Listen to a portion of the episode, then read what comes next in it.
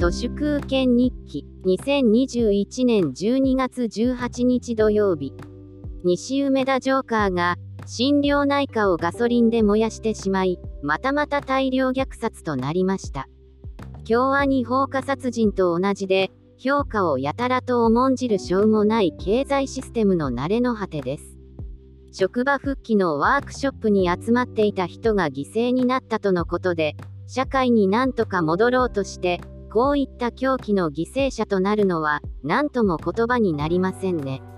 私からすれば社会人という意味不明の評価ステータスに戻ることそのものが必要のないことなんじゃないかなと思ってしまいます。現代は他人から評価されることにやたらと重きを置きすぎです。YouTube も Twitter も評価地獄です。ふるさと納税も無理やり田舎への評価をかき集めようとするから返礼品のダンピングに走ろうとします。肉とか米をありえないダンピング価格で送ってその結果何十億円も寄付金が集まりましたとか言っている地方自治体とか頭が悪すぎなんです。評価ですらないものを評価だと勘違いしています。それは評価されてるのではなく寄ってたかってたかられているだけです。そのことに気づかない愚かな地方自治体の中でも茨城県境町という町は特に愚かだと思います。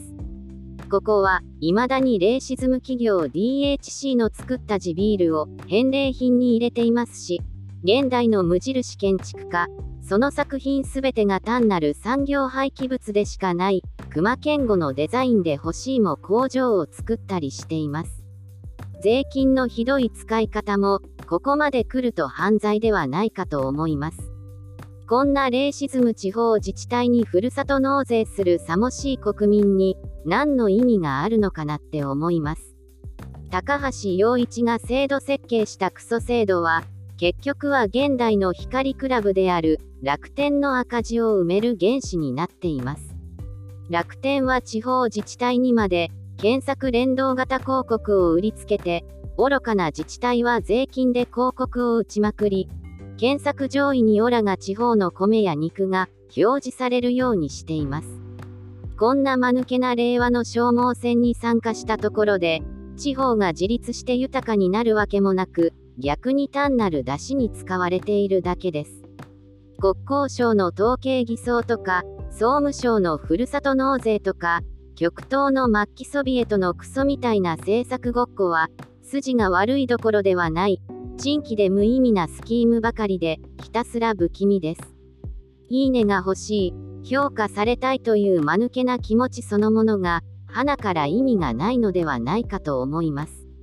今を生きるすべての人間は、無価値であって、皆さんがなすべきことは、評価を得ることではなく、飯を食って、へをこいて、そのうち死んで土に帰ることです。